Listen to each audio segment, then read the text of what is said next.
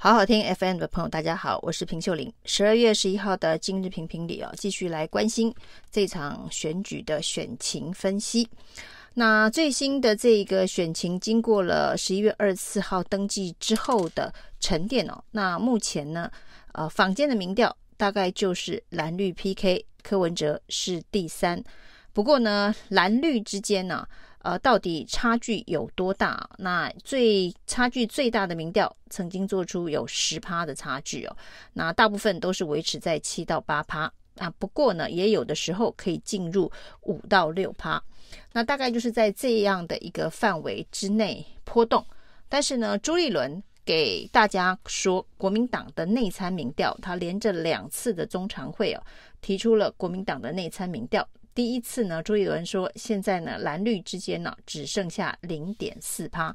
不过他在说完蓝绿只剩下零点四趴之后的美丽岛最终民调做出来的赖清德的民调一度破了四十趴，那这个距离拉大到八趴左右。那这个礼拜呢，朱一伦又告诉大家，国民党的内参民调现在呢是已经进入了零点二趴。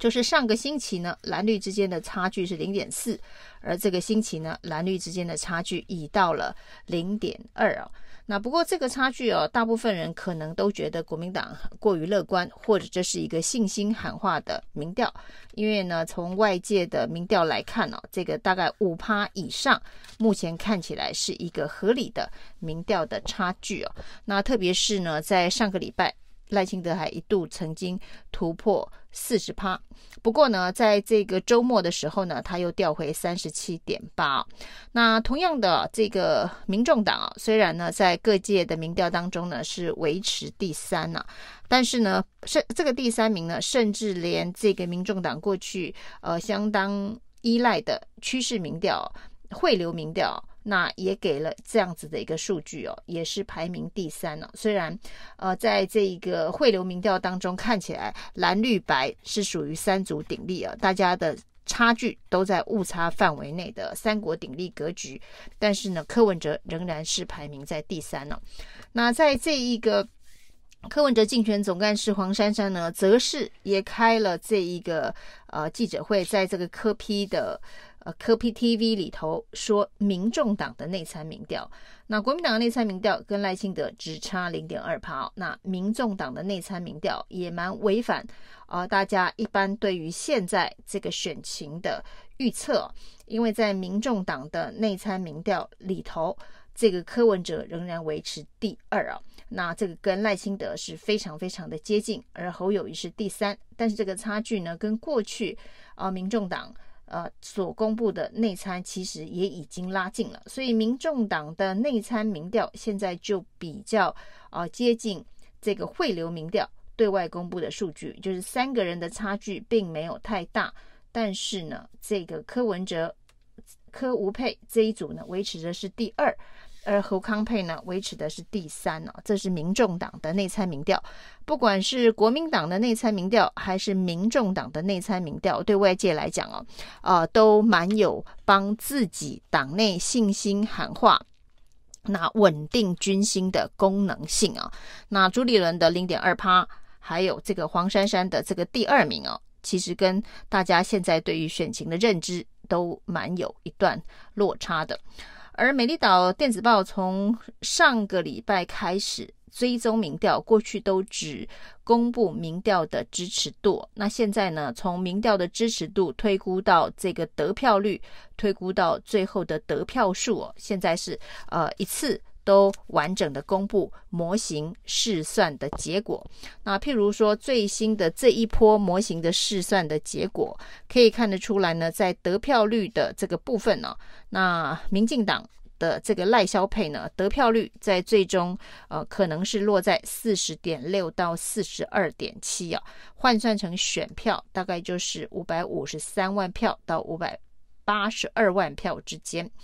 而这个侯康沛呢，则是得票率会落在三十八点六到三十九点六之间，也就是换算成选票，那是五百二十六万票到五百三十九万票之间呢、啊。那这也就代表说，这一个蓝绿之间呢、啊，最终的得票数字的得票数的推估呢，很有可能会落在十三点六到五十五点九万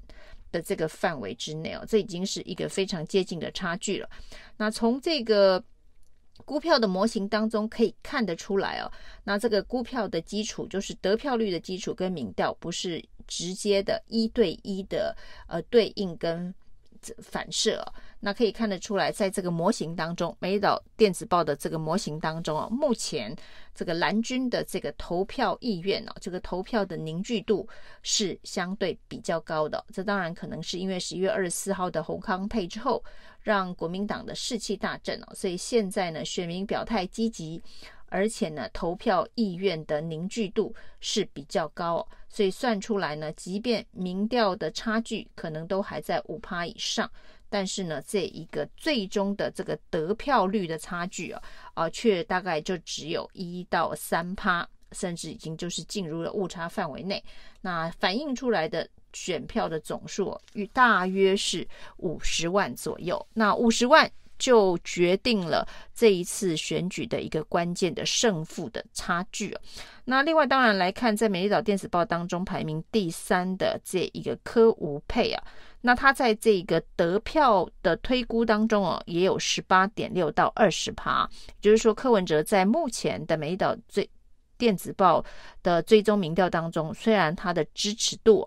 大概只有十七到十八，但是呢，以得票的。得票率来推估的话，他最后很有可能可以拿到二十趴的选票，换算成这个选票的数字，大概就是两百五十三万到两百七十二万。那柯文哲的手上有两百五十三到两百七十二万的选票，而蓝绿之间的 PK 盘，